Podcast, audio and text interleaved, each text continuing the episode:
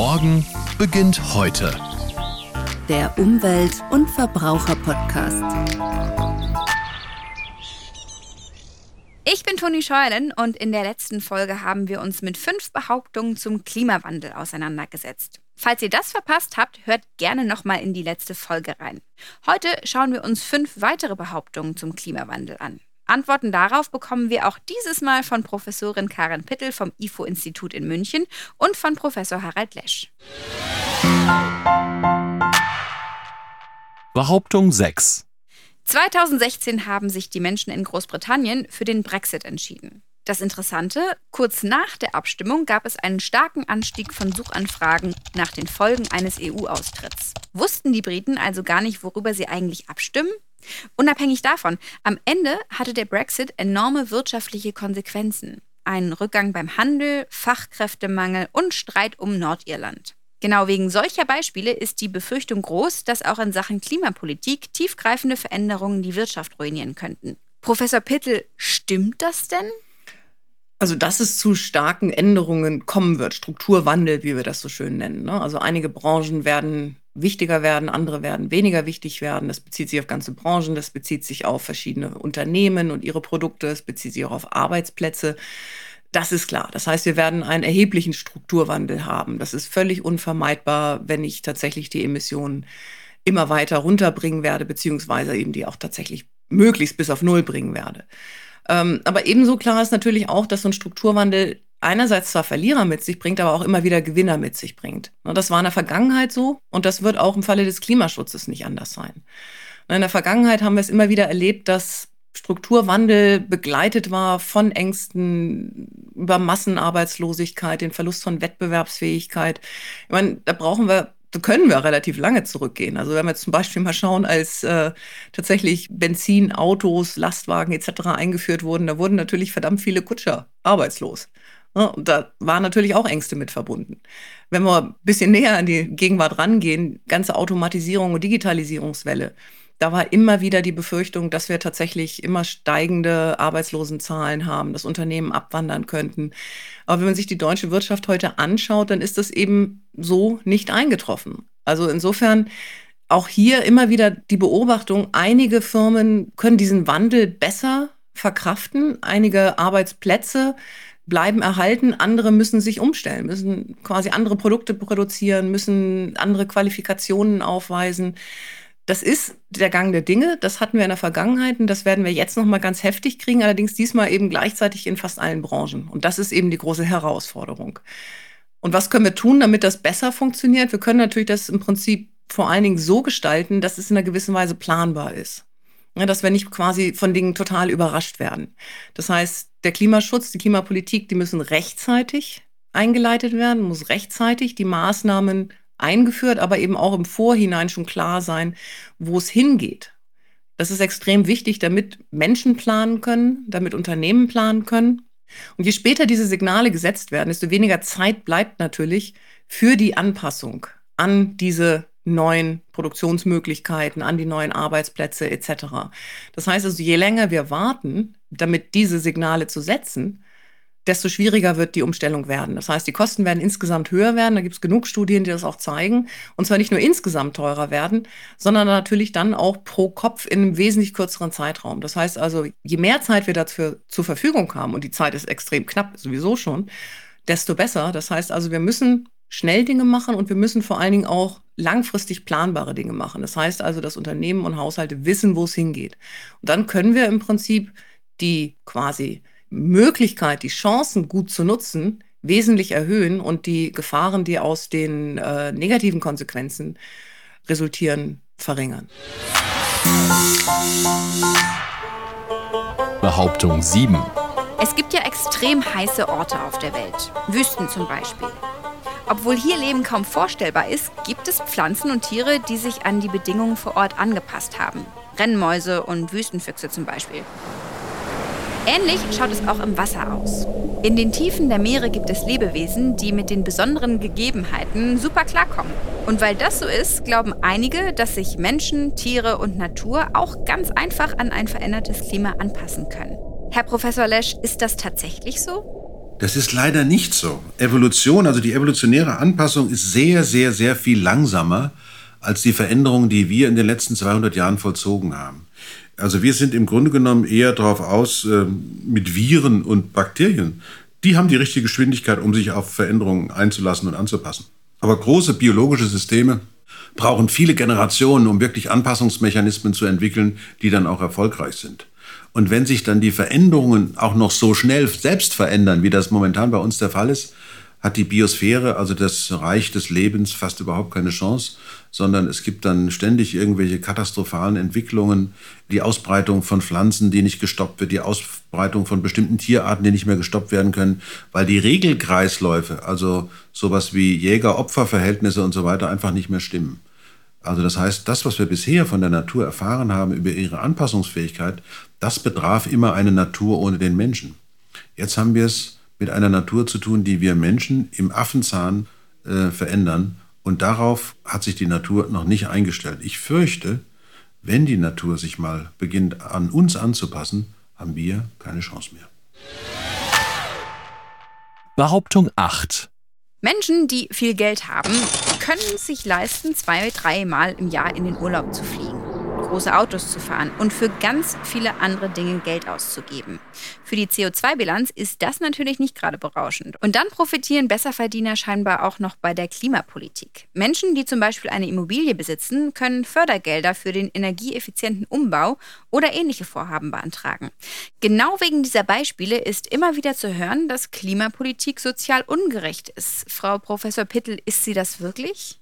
Ja, wenn man sich im Prinzip die Maßnahmen anschaut, die für Klimapolitik getroffen werden oder eben auch notwendig sind, dann ist es schon in der Regel so, dass reichere Haushalte entweder weniger darunter leiden oder tatsächlich auch mehr davon profitieren, was an klimapolitischen Maßnahmen getätigt wird. Also das, was Sie gerade genannt haben, ist ja nur ein Beispiel dafür, dass man eben, wenn man eine Immobilie hat, für die Sanierung Fördergelder bekommen kann. Kostet natürlich trotzdem was, bleibt ja immer noch ein Teil übrig. Oder eben auch zum Beispiel Unterstützung bekommt äh, für die Solaranlagen auf dem Dach, die dann tatsächlich auch teilweise eine recht hohe Verzinsung gebracht haben, also tatsächlich Geld gebracht haben für reichere Haushalte. Aber das ist nur die eine Seite. Und das war auch in der Vergangenheit so ein bisschen in der Diskussion, dass eben manche mehr profitieren und dass dann eben eher die einkommensstärkeren Haushalte sind als die einkommensschwächeren. Ich glaube, wo heute viel mehr der Fokus drauf liegt, ist tatsächlich die Belastungen, die aus Klimapolitik entstehen können.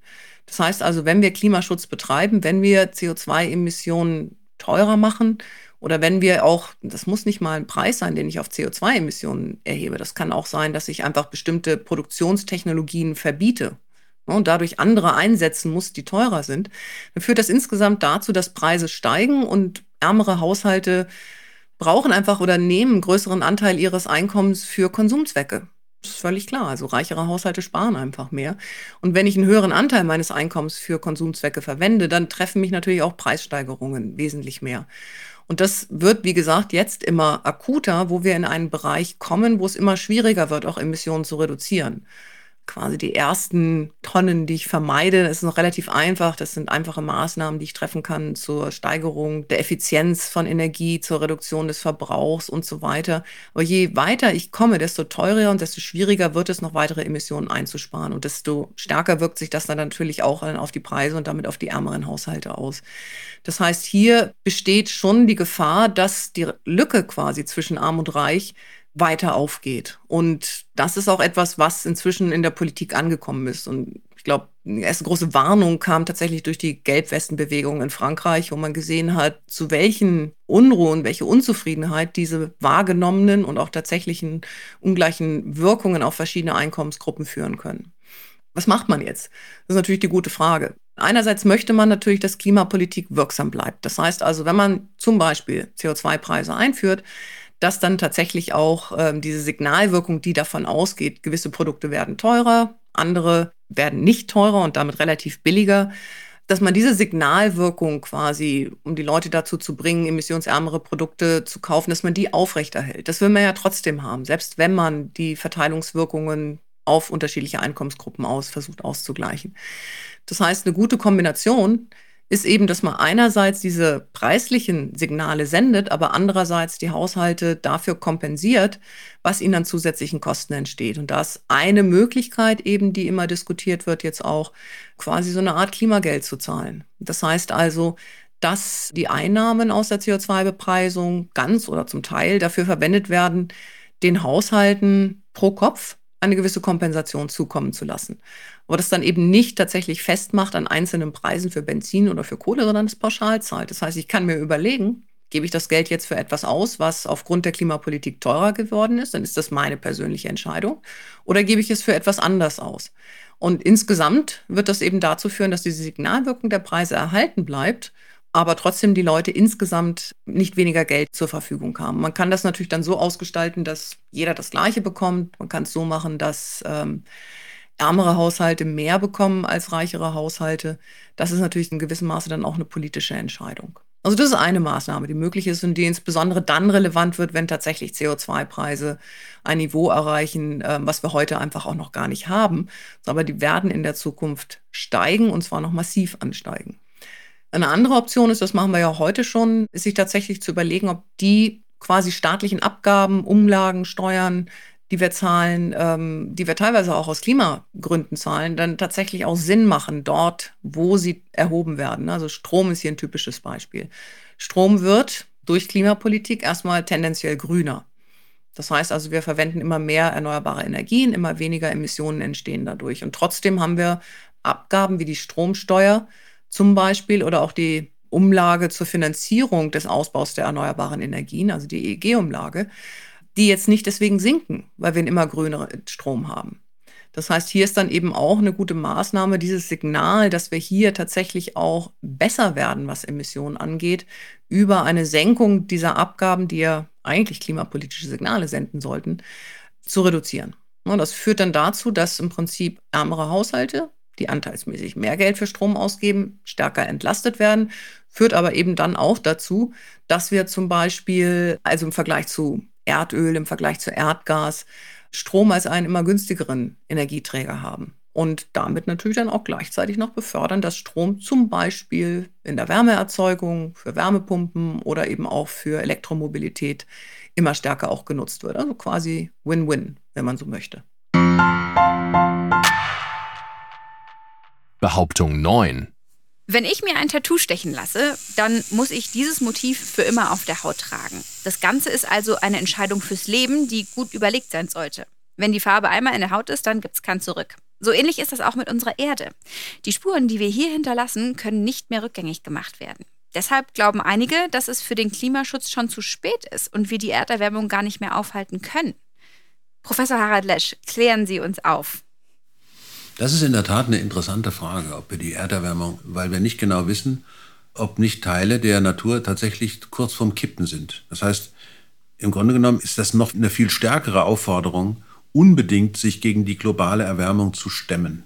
Da wir nicht genau wissen, wie nah wir an diesem Kipppunkt dran sind, sollten wir alles, in Worten alles unternehmen, um es zu verhindern. Denn wenn das Erdsystem kippt, dann kippt es in eine Klimasituation, die für die Menschheit völlig neu ist für die Menschheitsgeschichte völlig Neues. Der Mensch, der Homo sapiens, der seit, sagen wir mal, rund 500.000 Jahren auf dem Planeten existiert, hat eine solche Klimasituation wie jetzt nicht erlebt. Das, was wir momentan haben, war zuletzt vor drei, dreieinhalb Millionen Jahren auf unserem Planeten. So, wir können das sehr genau rekonstruieren aus vielen Informationsquellen, die uns der Erdkörper zur Verfügung stellt, so dass wir wissen, wie viel Kohlendioxid damals in der Atmosphäre war. Und da wir wissen, dass Kohlendioxid vor allen Dingen der Dauerheizer ist, das Zeugs bleibt hunderte von Jahren oben in der Atmosphäre und macht nichts anderes als zu heizen. Ja, beim Wasser, das kommt und geht, kommt und geht, das ist ein sehr starkes Treibhausgas, aber Kohlendioxid und Methan sind ganz besondere Heizer, wobei insbesondere das Kohlendioxid eben so lange bleibt. So. Und das zu verhindern, also das heißt, zu verhindern, dass wir einen nicht reversiblen Schaden an der Erde anrichten. Das muss die Aufgabe sein.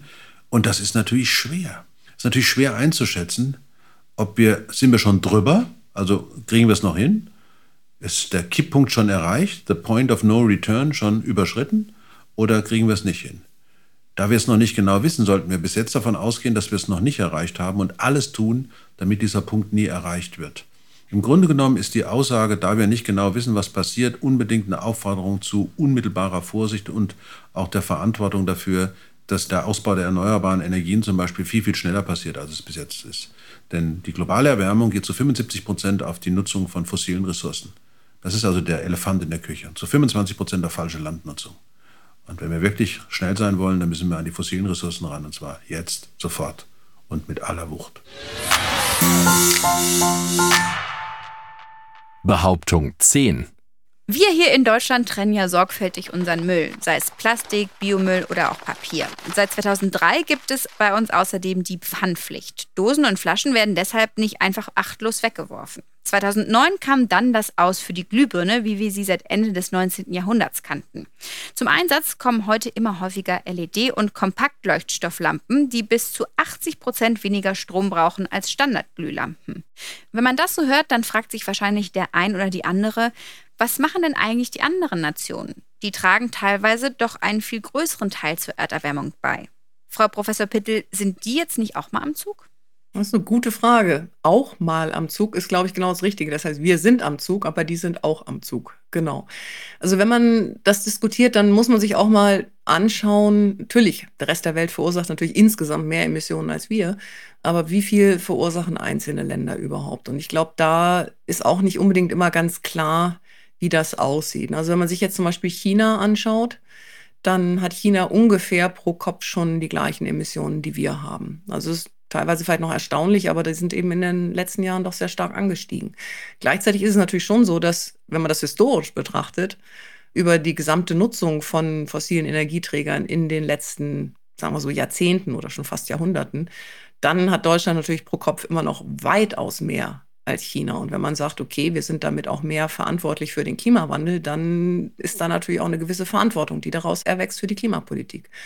Anderes Beispiel, Indien. Indien hat, ich glaube, ungefähr viermal so viel insgesamt an Emissionen wie wir. Pro Kopf kann man sich natürlich vorstellen, dass das nicht mal ein Viertel der Emissionen, die äh, ein durchschnittlicher Inder produziert im Vergleich oder erzeugt im Vergleich zu uns. Das heißt also, der Vergleich ist international auch nicht unbedingt immer so einfach. Und nichtsdestotrotz ist natürlich klar, dass wir auch international sehr stark die Emissionsvermeidungsanstrengungen erhöhen müssen. Ich meine, es gibt über 100 Länder inzwischen, die sich verpflichtet haben, bis ungefähr Mitte des Jahrhunderts auf Null-Emissionen zu kommen also Klimaneutralität zu erreichen. Die EU und Deutschland sind da zwei Staaten, aber es sind eben auch noch viele mehr. Aber den meisten Staaten haben wir tatsächlich die Situation, dass die Politiken, die dafür notwendig sind, noch nicht implementiert sind. Das heißt also, Ziele zu setzen, ist immer das eine, aber Ziele umzusetzen, das ist leider ganz was anderes. Und in der Vergangenheit waren wir immer sehr gut darin, die Ziele zu erhöhen, aber nicht unbedingt die Anstrengungen zu erhöhen. Das gilt für Deutschland, das gilt aber eben auch für andere Länder. Was man aber auch sieht, ist international, dass immer mehr Länder zum Beispiel CO2-Preise einführen, also entweder CO2-Steuern oder einen Emissionshandel, wie wir ihn ja auf EU-Ebene auch haben, einführen und damit eben die Emissionen versuchen runterzubringen. Was wir auch sehen, ist, dass immer mehr Länder auch Maßnahmen übernehmen, die wir jetzt zum Beispiel hier haben oder in der EU haben oder teilweise sogar schon vor uns ähm, eingeführt haben. Also Beispiele, die Sie gerade gebracht haben, zum Beispiel hinsichtlich der Glühbirnen oder auch hinsichtlich eines Verbot von Plastik-Einkaufstüten, überhaupt Einwegplastik. Das sind ja auch Dinge, die nicht Deutschland alleine entschieden hat. Das ist im Prinzip äh, auf EU-Regelungen basierend. Das heißt also nicht nur Deutschland, sondern auch der Rest der EU. Aber auch andere Länder, zum Beispiel, wenn wir jetzt mal Einwegplastik nehmen, das hat ja nicht nur aus Klimahinsicht Vorteile, es hat auch aus anderen hinsichtlich Umweltverschmutzung Vorteile. Wenn man sich da umschaut, international sind auch Länder, die so unterschiedlich sind wie China, Costa Rica, Kenia, also völlig unterschiedliche Kontinente, völlig unterschiedliche Einkommensniveaus. Die haben alle schon oder sind am Diskutieren ein Verbot von Einwegplastik oder bestimmten Sorten von Einwegplastik. Also Deutschland steht da durchaus nicht alleine da, aber es reicht natürlich nicht nur ein Verbot an Einwegplastik einzuführen. Genau das Gleiche gilt für Mülltrennung. Gibt es auch viele Staaten, in denen das ähnliche Formen oder genau das Gleiche hinsichtlich der Mülltrennung gibt. Also da gibt es schon viel, auch das sich international bewegt, aber es ist einfach immer noch nicht so, dass es ausreichen würde, um das 1,5 Grad Ziel global oder auch das 2 Grad Ziel zu erreichen. Und insofern, wie schon gesagt, Deutschland hat eine gewisse Verantwortung, da auch voranzugehen. Und Deutschland hat auch die Chance, tatsächlich zu zeigen, dass man wirtschaftlich erfolgreich sein kann und trotzdem die Emissionen runterbringt. Weil in vielen Ländern ist immer noch die Angst da, dass wenn man Klimaschutz betreibt, damit quasi die wirtschaftliche Entwicklung aufhält. Und das ist natürlich vor allen Dingen in den Ländern, die heute geringere Einkommen haben, der Fall. Also Entwicklungsländern, zum Teil Schwellenländern. Und hier im Prinzip als ein gutes Beispiel zu geben, ist extrem wichtig. Aber gleichzeitig auch zu bedenken, dass wir natürlich in einer sehr guten Position sind. Wir haben das Geld, wir haben die Wirtschaftskraft, tatsächlich auch zu investieren, gewisse Kosten zu tragen, die andere Länder nicht unbedingt alle haben. Das heißt, hier ist es dann eben nicht nur wichtig, auch andere Industriestaaten mitzunehmen bei der Emissionsreduktion, sondern eben auch anderen Staaten zu helfen, entweder ihre Emissionen zu senken oder sie eben darin zu unterstützen, gar nicht erst zu diesen hohen Emissionen zu kommen. Das heißt also keine Kohlekraftwerke zu bauen, sondern eben in erneuerbare Energien zu investieren. Und hier kann Deutschland eben dann nicht nur dadurch, dass wir vorangehen im Klimaschutz und tatsächlich unsere Emissionen senken, sondern auch dadurch, dass wir andere Länder unterstützen, doch einen sehr, sehr wichtigen Beitrag leisten.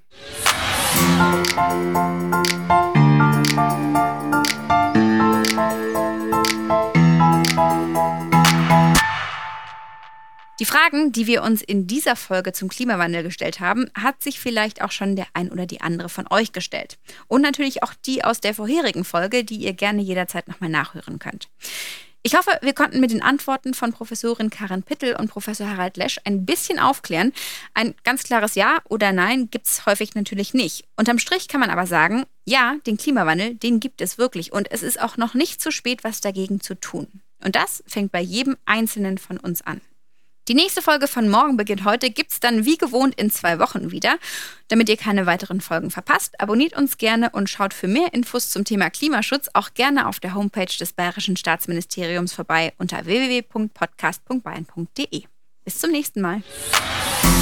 Morgen beginnt heute.